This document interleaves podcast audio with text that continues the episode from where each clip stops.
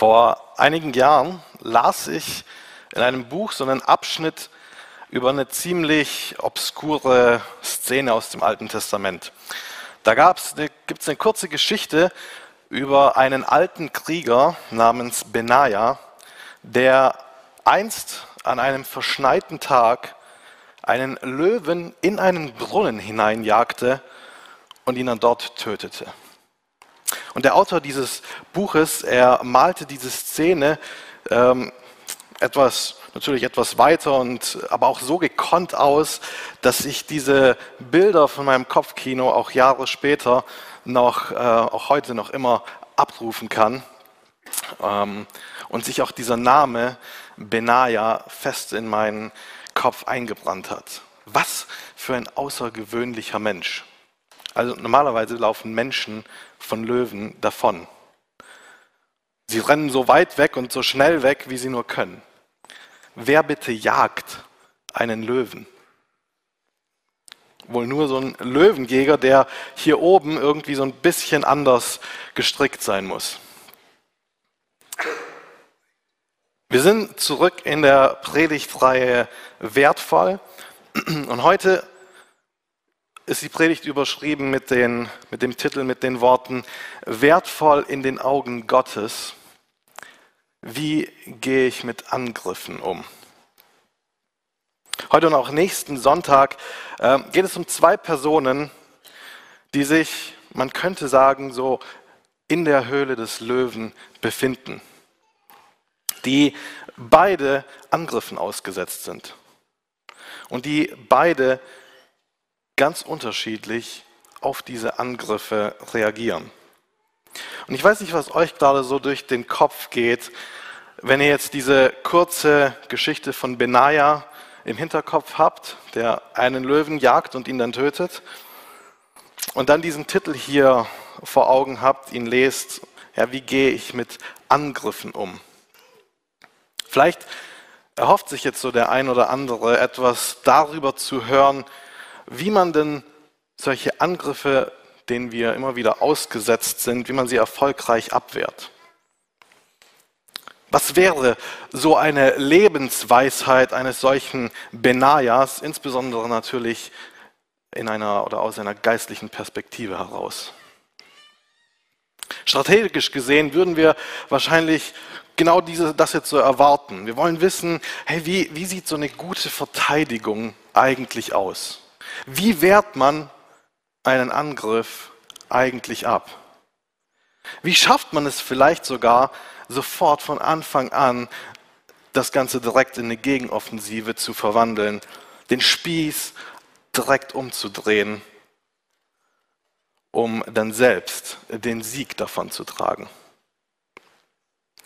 Wie stehe ich am Ende von so einem Angriff als Sieger da und nicht als Besiegter? Da jetzt am besten so ein paar praktische Tipps dazu, die sich im echten Leben dann auch wirklich äh, schon erwiesen haben. Das ist vermutlich so das, was wir als Antwort auf diese Frage hier ähm, irgendwo ein bisschen erwarten würden. Wie gehe ich mit Angriffen um? Und ich glaube, dass unser heutiger Predigttext uns mit der Antwort, die er gibt, überraschen wird. Zumindest ich hätte diese Antwort, nicht mit dieser Antwort des Textes gerechnet.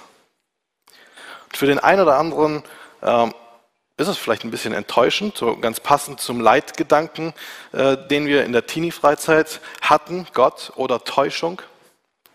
Aber ich glaube, dass unser Predigtext diese Geschichte, um die es uns heute geht, dass sie uns gerade auf diese Frage, wie wir mit Angriffen umgehen, eine neue Perspektive geben möchte.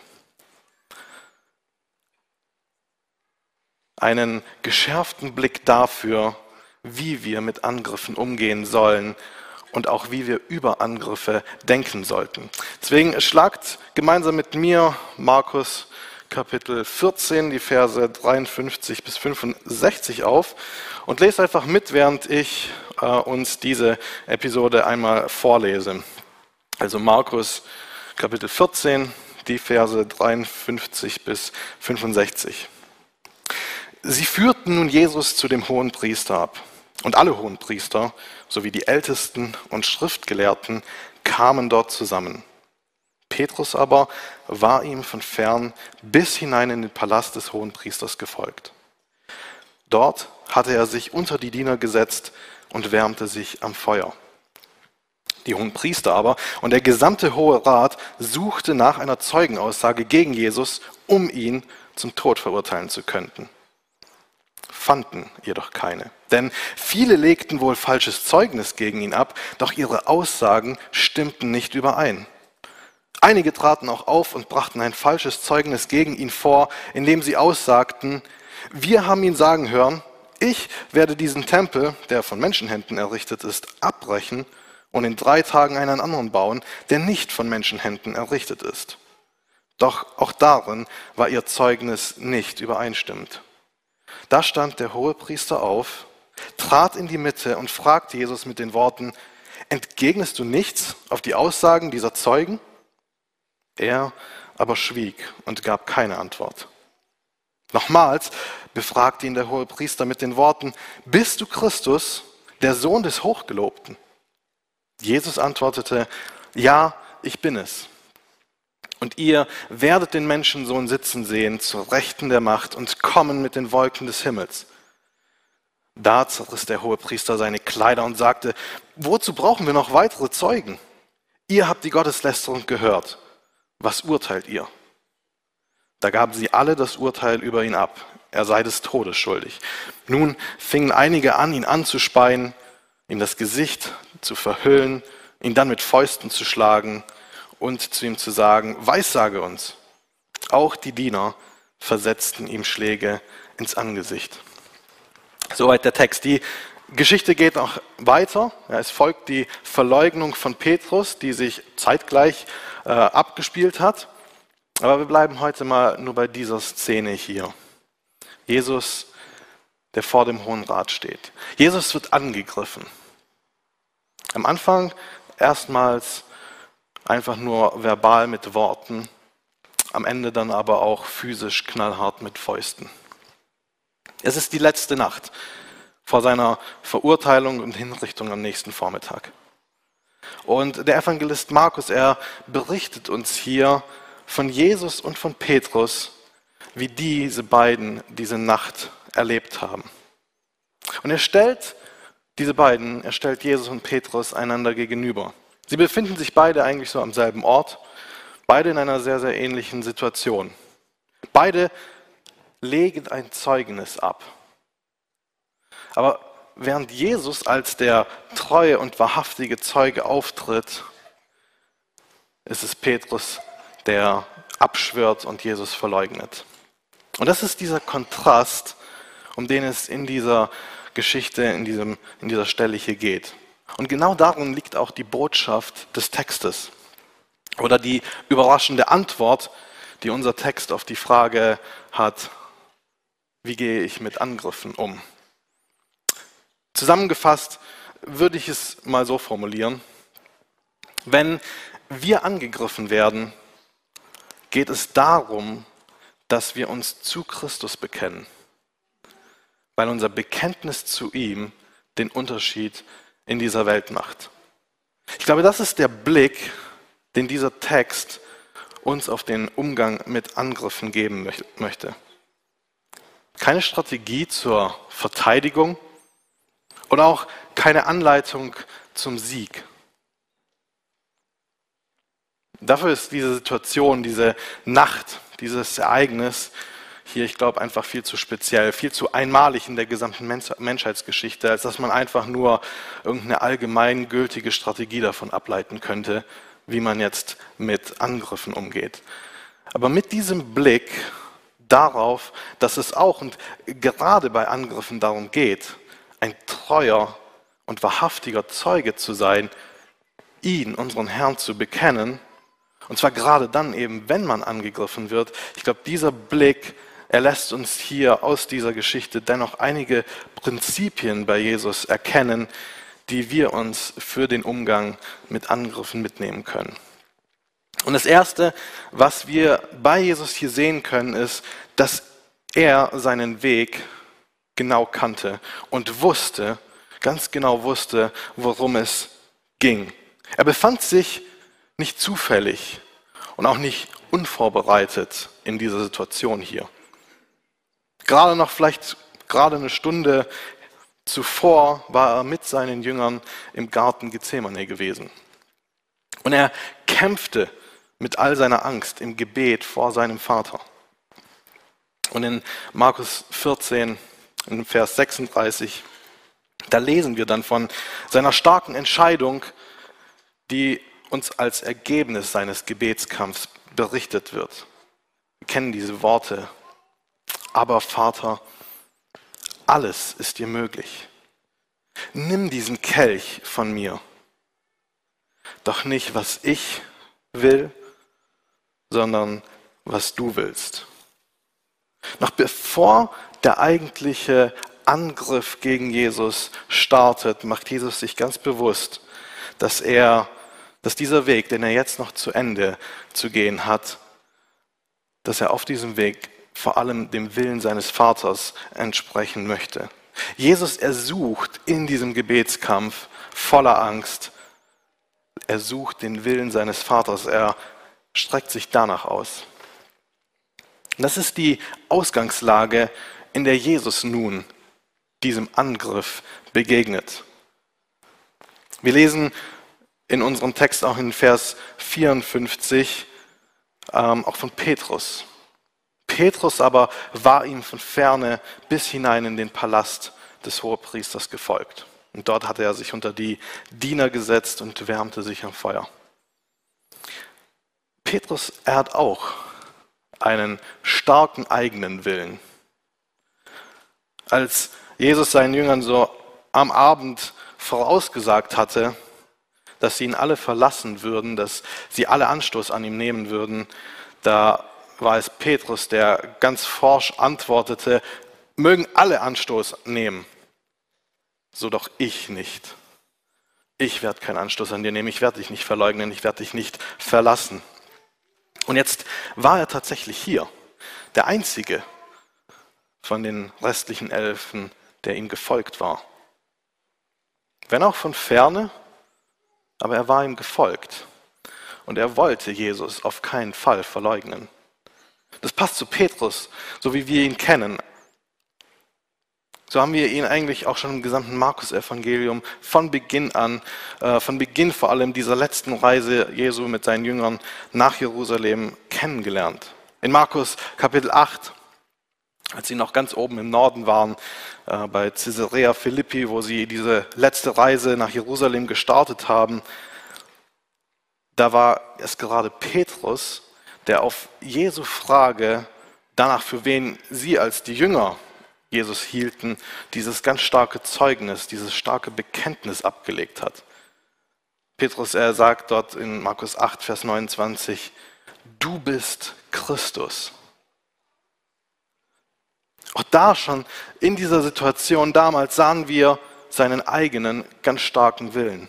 Als Jesus anfing, nach diesem Bekenntnis darüber zu reden, dass er leiden müsste, dass er sterben müsste, da nahm Petrus ihn erstmal beiseite und fing an, ihm ähm, zu tadeln, fing an, ihn irgendwo zurechtzuweisen. Und dann hat Jesus ihm erstmal ihm seinen Platz gewiesen und gesagt, Satan hinter mich. Aber da sehen wir schon diesen starken Willen von Petrus. Und da kommt er zum Ausdruck. Und Jesus, er, er schließt an diese Situation damals direkt die Aussage an, was für die Nachfolge eigentlich von Relevanz ist. Er sagt, will mir jemand nachfolgen, so verleugne er sich selbst und nehme sein Kreuz auf sich und so werde er mein Nachfolger. Das ist die Notwendigkeit der Nachfolge, die Jesus seinen Jüngern damals auf den Weg mitgab, den Leuten, die ihm zugehört haben. Sich selbst zu verleugnen und sein Kreuz auf sich zu nehmen. Also bereit zu sein, wirklich sein Leben aufzugeben. Und genau das sehen wir jetzt hier in dieser Situation. Jesus, der vor dem Hohen Rat steht, dass Jesus genau das demonstriert. Dass er Leidensbereitschaft demonstriert. Leidensbereitschaft, weil er weiß, was in Gottes Augen wirklich wertvoll ist und weil er genau dafür lebt. Er ist gekommen, er ist Mensch geworden, weil er seine Herrschaft wieder alle Menschen unter seine Herrschaft bringen wollte. Das war sein Ziel, dass alle Menschen, dass sich seine Herrlichkeit ausbreiten kann über die ganze Welt und alle Menschen unter seiner Herrschaft sein können, seine Herrlichkeit erleben können. Dafür wurde er Mensch, dafür lebte er und jetzt ging es ans Eingemachte. Jetzt ging es in die, in die Zielgerade. Und Jesus erkannte seinen Weg ganz genau. Das ist das Erste, was wir hier von Jesus erstmal sehen, diese Vorbereitung, diese klare Perspektive. Er wusste ganz genau, worum es ging. Und Jesus, er war auch bereit für das Kreuz.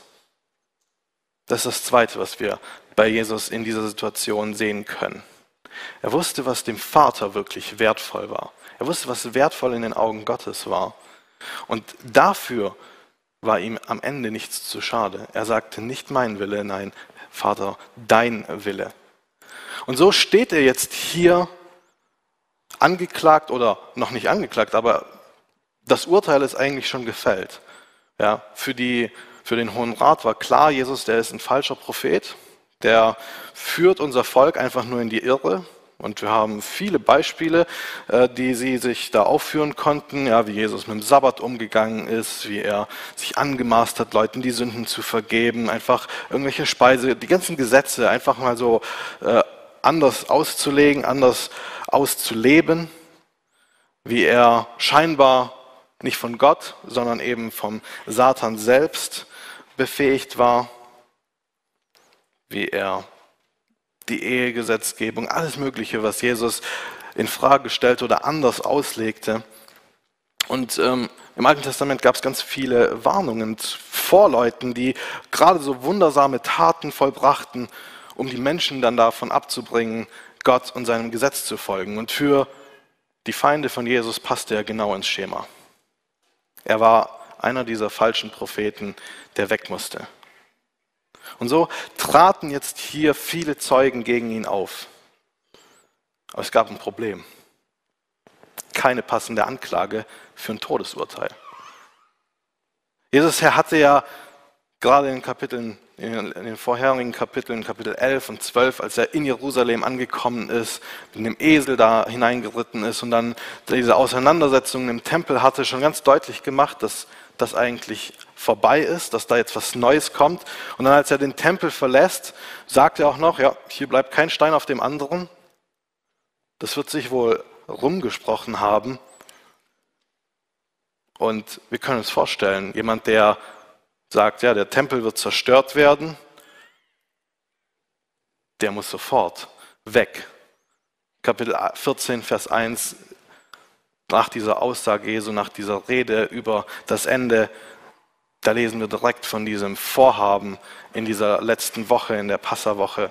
Noch bevor diese Woche vorbei ist, muss Jesus getötet werden. Gerade das, was Jesus hier in den letzten Tagen getan hat, das war für, für seine Feinde der, der Hauptgrund für die Festnahme. Für sie stand das Urteil fest. Und jetzt brauchten sie eine Zeugenaussage. Jetzt brauchten sie irgendetwas, um dieses Urteil auch, ja, damit sie nicht einfach nur aus der Luft, Luft herausgegriffen etwas sagen konnten. Und so treten hier zwei Zeugen auf und sagen, ja, Jesus hat behauptet, ich werde diesen Tempel, der von Menschenhänden erbaut ist, ich werde ihn abbrechen und ich werde in drei Tagen werde ich einen anderen Tempel bauen. Das Interessante, der Tempel, der befand sich damals zu diesem Zeitpunkt sogar noch im Bau. Der war gar nicht fertig gebaut. Der wurde erst 63 nach Christus, also eigentlich nur sieben Jahre bevor er dann wieder zerstört wurde, wirklich fertiggestellt. Und Jesus, er sagte im Johannesevangelium, können wir das nachlesen, da macht Jesus so eine ähnliche Aussage über die Zerstörung des Tempels. Ähm, herausgefordert durch die Juden damals, Sie fragten ihn, welches Wunderzeichen lässt du uns sehen zum Beweis dafür, dass du so vorgehen darfst, dass du die hier im Tempel so einen Aufstand machen darfst? Und Jesus antwortete ihnen mit den Worten, ihr brecht diesen Tempel ab, so werde ich ihn in drei Tagen wieder aufrichten. Da sagten die Juden, 46 Jahre lang hat man an diesem Tempel gebaut und du willst ihn in drei Tagen wieder aufrichten? Und Johannes, er gibt uns hier direkt die richtige Deutung, wovon Jesus eigentlich gesprochen hatte, weil da heißt es dann bei Johannes 2 in Vers 21, Jesus hatte aber den Tempel seines eigenen Leibes gemeint. Von was ganz anderem geredet. Die Leute, seine Feinde hatten ihn vollkommen falsch verstanden, alles Mögliche miteinander vermischt.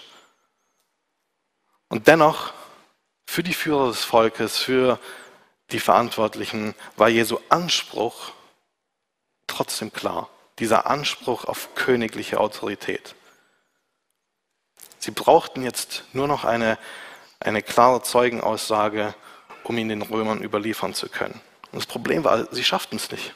Irgendwie alles vorbereitet, die Leute zusammengetrommelt, mitten in der Nacht kommen sie zusammen, die Zeugen da, der Hohe Rat da, aber es, sie schaffen es nicht. Viele legen ein falsches Zeugnis ab, aber ihre Aussagen stimmen einfach nicht überein. Das wird mehrere Male hier ganz explizit erwähnt. Also auf der einen Seite, sie, sie brauchen jetzt hiebfeste, stichfeste Beweise dafür, auch wenn alles in der Nacht stattfindet, von heute auf morgen ganz schnell zusammengemacht und trotzdem versuchen sie sich irgendwie an ihr eigenes Gesetz zu halten, versuchen doch eine Anklage zusammenzubringen, damit das funktioniert, auch Jesus wirklich von den Römern hinrichten zu lassen. Das Ganze mit dem Tempel, die Anklage, die sie hier gegen Jesus hatten, das war zwar brisant, aber gegen so einen Unruhestifter, einen religiösen Unruhestifter, da da hatten auch die Römer dann etwas dagegen. Weil die Römer, sie wollten Ruhe, sie wollten Ordnung, das wollten sie aufrechterhalten. Aber selbst diese Anklage funktionierte am Ende nicht. Und jetzt übernimmt der Hohepriester. Er steht auf, er tritt in die Mitte und er fragt Jesus mit diesen Worten, sagst du nichts dazu? Was all diese Leute gegen dich sagen? Wenn wir das lesen, es fällt auf, Jesus, er schweigt. Hier ganz explizit von Markus gesagt. Er aber schwieg und gab keine Antwort. Und so bleibt auch dieser Einschüchterungsversuch erfolglos. Wir müssen uns vorstellen, der Hohe Rat, wenn er vollständig war, dann waren das 71 Leute. Ob alle da waren, wahrscheinlich nicht, aber selbst wenn da 30 Leute auf einmal aufstehen, in die Mitte treten, dich umringen, ja, versucht Jesus einzuschüchtern, und doch er schweigt, er bleibt ruhig. Und nochmals fragt der hohe Priester ihn mit diesen Worten, bist du Christus, der Sohn des Hochgelobten? Bist du der Messias? Das ist die Schlüsselfrage. Gepaart mit diesem Sohn des Hochgelobten, einfach ein Ersatz für Gott. Bist du der Sohn Gottes? Da fragt der Hohepriester ihn ganz direkt nach seinem königlichen Anspruch. Wenn Jesus jetzt zustimmt, öffentlich hier behauptet, ein König zu sein, dann hätten sie was, was auch für die Römer ausreichend sein würde. Weil jemand, der sich als ein König versteht, der ist in den Augen Roms ein Rebellenanführer und den kann man zum Kreuz führen, den kann man kreuzigen. Wenn ihr, ähm, interessant ist hier, dass Markus diese Situation auch nutzt, diese Frage des Hohenpriesters nutzt, um so nochmal mit so einem Augenzwinker auch zurückzuerinnern an das, was Petrus eigentlich gesagt hat. Während der Hohepriester hier diese Frage formuliert, bist du Christus, ist es tatsächlich genau das Gleiche, was Petrus ein paar Kapitel vorher gesagt hat, nur ohne Fragezeichen. Im Deutschen stellen wir das um, aber im Griechischen sind es genau die gleichen Worte, genau die gleiche Reihenfolge. Petrus sagt, du bist Christus Ausrufezeichen. Der Hohepriester, er sagt, eigentlich, du bist Christus, Fragezeichen. Eigentlich genau das Gleiche. So eine Ironie, die hier mit aufgeworfen wird, die Markus als Evangelist uns hier in seiner Darstellung mit einbaut.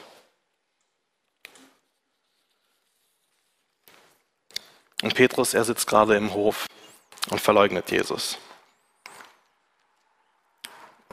Und der Hohepriester bezeugt, wer Jesus ist. Und damit erreichen wir so den Höhepunkt dieser ganzen Episode, aber eigentlich des Evangeliums bis zu diesem Punkt. Jesus erbricht sein Schweigen und Er antwortet mit diesen einfachen Worten, ja, ich bin es. Und das hätte dem Hohepriester und dem Hohen Rat eigentlich vollkommen ausgereicht, um Jesus jetzt vor den Römern anklagen zu können. Aber er bleibt nicht dabei. Jesus bleibt nicht bei dieser einfachen Aussage. Er sagt, ja, ich bin es, und ihr werdet den Menschensohn sitzen sehen zur Rechten der Macht und kommen mit den Wolken des Himmels. Jesus, er spricht hier sein eigenes Urteil. Er belastet sich mit seinem wahrhaftigen Zeugnis, mit seinem eigenen Bekenntnis sofort selbst. Und wir sehen das an der Reaktion des Hohepriesters ganz direkt. Er zerreißt seine Kleider, ein Ausdruck des Entsetzens und dann dieser Schuldspruch, der direkt ausgerufen wird, Gotteslästerung. Du hast die Ehre des Namens, des heiligen Namens Gottes verletzt. Und alle sind sich einig in diesem Moment. Jesus, er ist es Todes schuldig. Ganz dem Gesetz entsprechend in 3. Mose 24, da, da heißt es ganz klar, und wer den Namen des Herrn lästert, der soll unfehlbar mit dem Tod bestraft werden. Die ganze Gemeinde soll ihn steinigen. Der Fremde wie der Einheimische soll den Tod erleiden, wenn er den Namen des Herrn lästert. Und dann beginnt hier sofort die Verspottung und die Erniedrigung. Jesus wird angespuckt, ihm werden die Augen zugehalten, ihm wird ins Gesicht geschlagen. Und dann noch diese höhnische Aufforderung, ja, sag uns doch, wer es war, Weissage. Wenn du wirklich ein wahrer Prophet bist, so wie du es behauptest, dann solltest du es doch hinbekommen. Eigentlich auch wieder wie ironisch. Jesus hatte genau das alles vorausgesagt, seinen Jüngern erzählt, dass genau das eintreten wird. Und hier, ja, die Frage, weissage uns doch. All das als die Reaktion auf Jesu Antwort.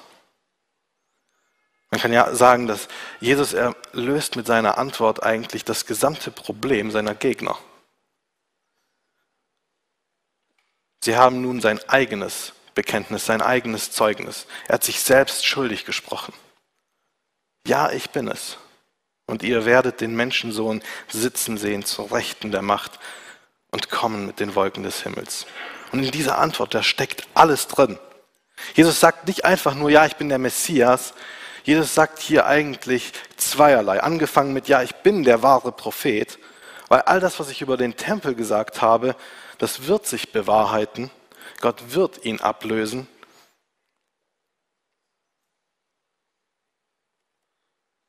Und Jesus sagt mit seiner Antwort auch eindeutig, ja, ich bin der Messias. Ihr werdet sehen, dass ich wiederhergestellt werde, dass ich rehabilitiert werde, dass ich Anteil am Thron Gottes bekommen werde, dass ich wirklich König sein werde, das, was ihr euch überhaupt nicht vorstellen könnt. Und so geht Jesus mit seiner Antwort sehr weit darüber hinaus, was er eigentlich gefragt wurde. Jesus, er offenbart hier ganz offen und ganz klar, was er über sich denkt, wer er selbst ist. Wir denken vielleicht, wenn wir diesen Vers lesen, diese Aussage von Jesus lesen, auch direkt irgendwo so an seine Wiederkunft, dass Jesus ihnen hier sagt, ja, ich bin der Messias und ich werde in Macht wiederkommen. Aber eigentlich verbindet Jesus hier zwei Zitate aus dem Alten Testament, er verbindet zwei Schlüsselstellen miteinander, um etwas über die Bedeutung seiner Person zu sagen. In Psalm 110, da heißt es, so lautet der Ausspruch des Herrn an meinen Herrn, von David, David sagt das, so lautet der Ausspruch des Herrn an meinen Herrn, setze dich zu meiner Rechten, bis ich deine Feinde hinlege zum Schemel für deine Füße. Dieses Sitzen zur Rechten Gottes, das Regieren als König in göttlicher Autorität, in Gottes Vollmacht. Das ist das, was Jesus hier zum Vorschein bringt, was er über sich aussagt. Und dann dieses Kommen des Menschensohnes mit den Wolken des Himmels, so wie es der Prophet Daniel in seiner Vision gesehen hat.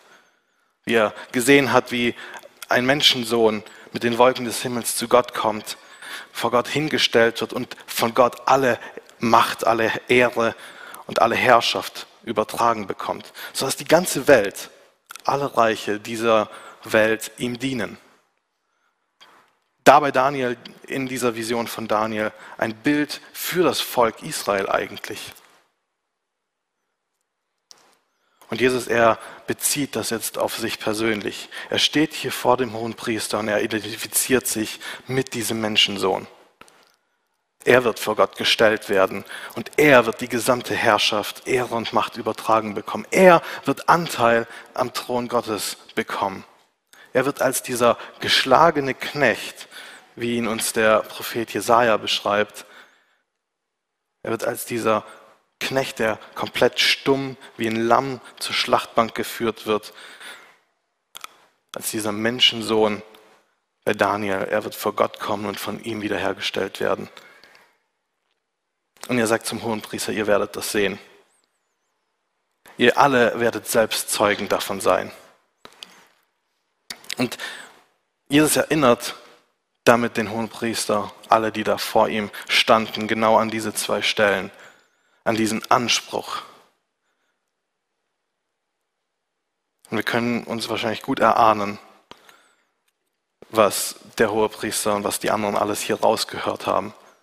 Weil Jesus, er sagt hier mit anderen Worten nichts anderes als, ihr schaut mich jetzt gerade an, als diesen gottverlassenen, widerlegten Todeskandidaten.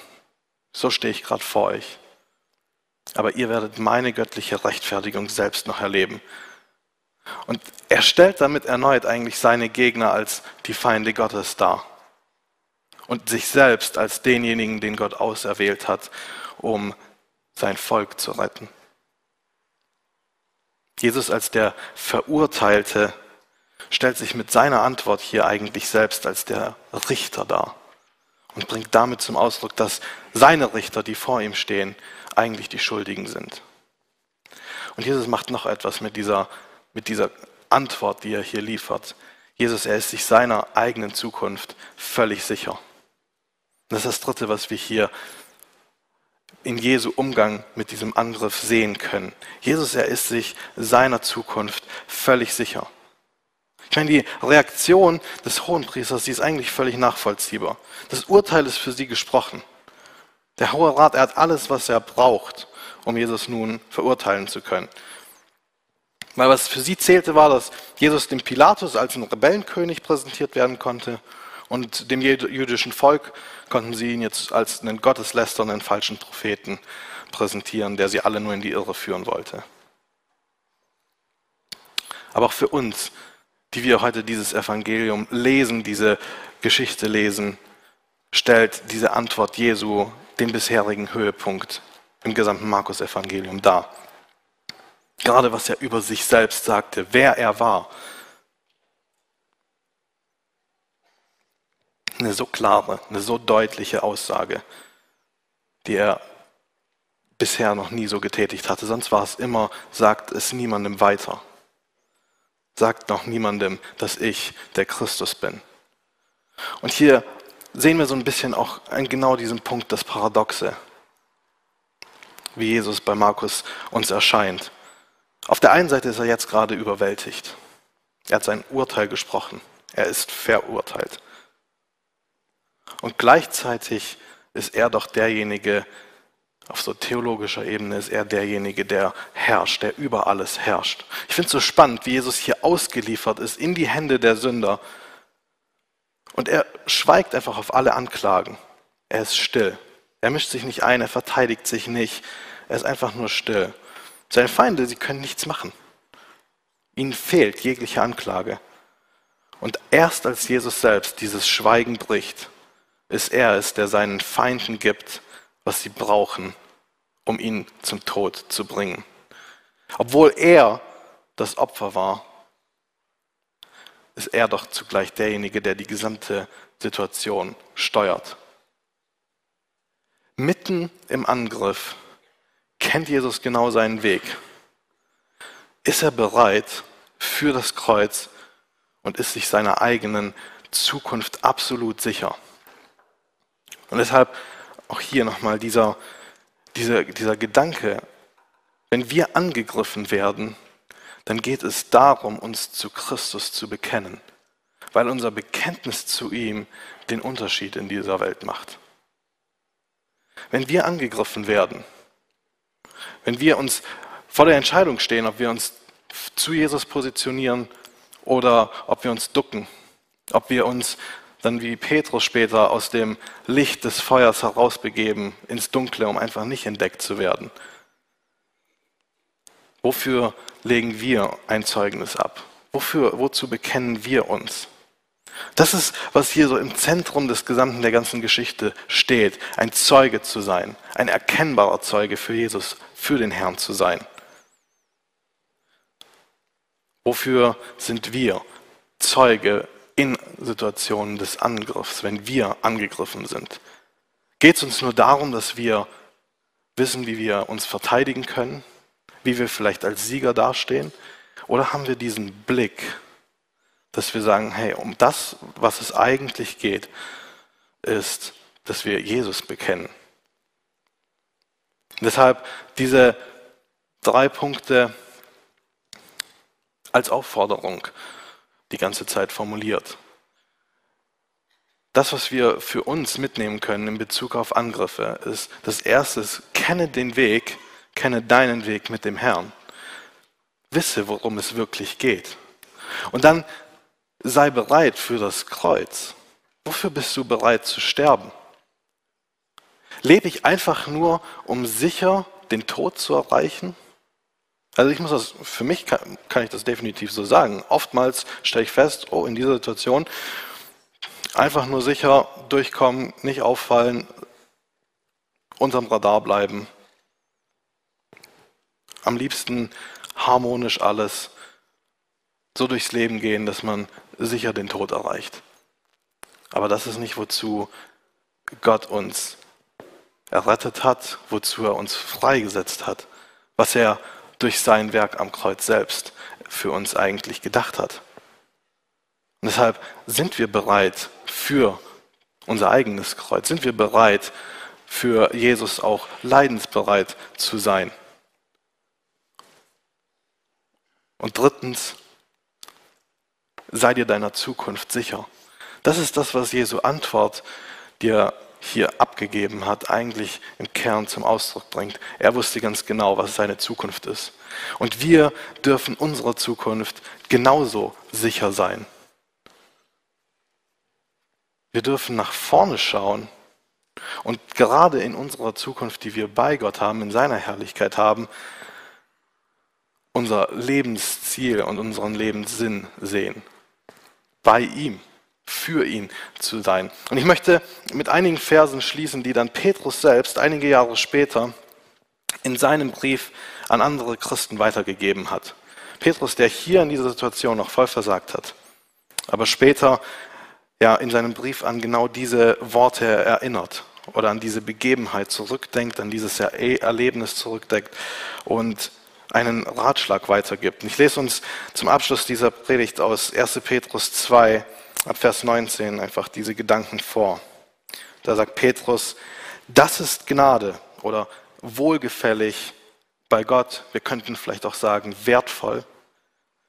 Das ist Gnade, wenn jemand aus Gewissenhaftigkeit gegenüber Gott Trübsal geduldig erträgt, indem er zu Unrecht leidet.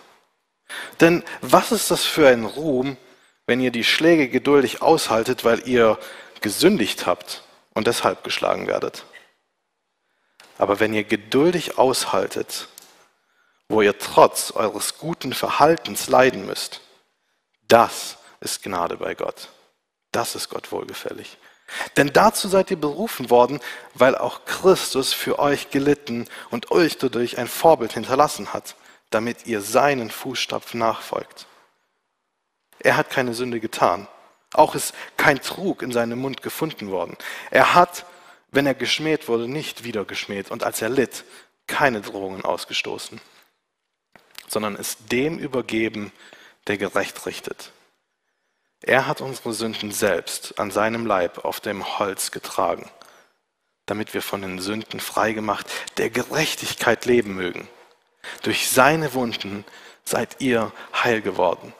Ich glaube, das ist die Ermutigung, die wir uns mitnehmen können. Gerade im Blick darauf, wenn wir durch unseren Alltag gehen und immer wieder verschiedensten Angriffen gegenüberstehen und sie durchleben müssen.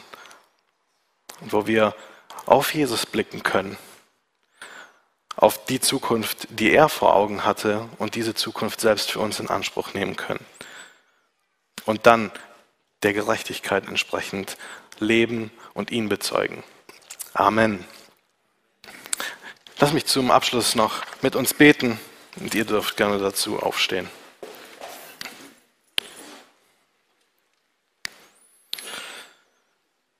Vater, danke dir, dass du uns ja in deinem Wort dieses Beispiel gegeben hast, dieses ermutigende Handeln ja, von deinem Sohn Jesus Christus.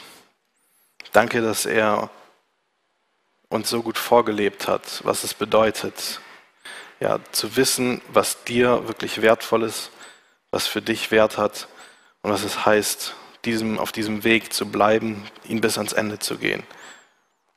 Und hilf du uns, dass wir diese Perspektive haben, dass wir nicht versuchen, einfach nur immer siegreich zu sein in Angriffen, in Kämpfen, in denen wir drinstecken, sondern dass wir versuchen, dich zu ehren damit, dass wir deine Ehre suchen, dass wir äh, uns zu dir bekennen und dir vertrauen und dann erleben, wie du Großes in unserem Leben oder durch uns auch machst und wie du Dinge in unserem Umfeld und in unserer Welt veränderst.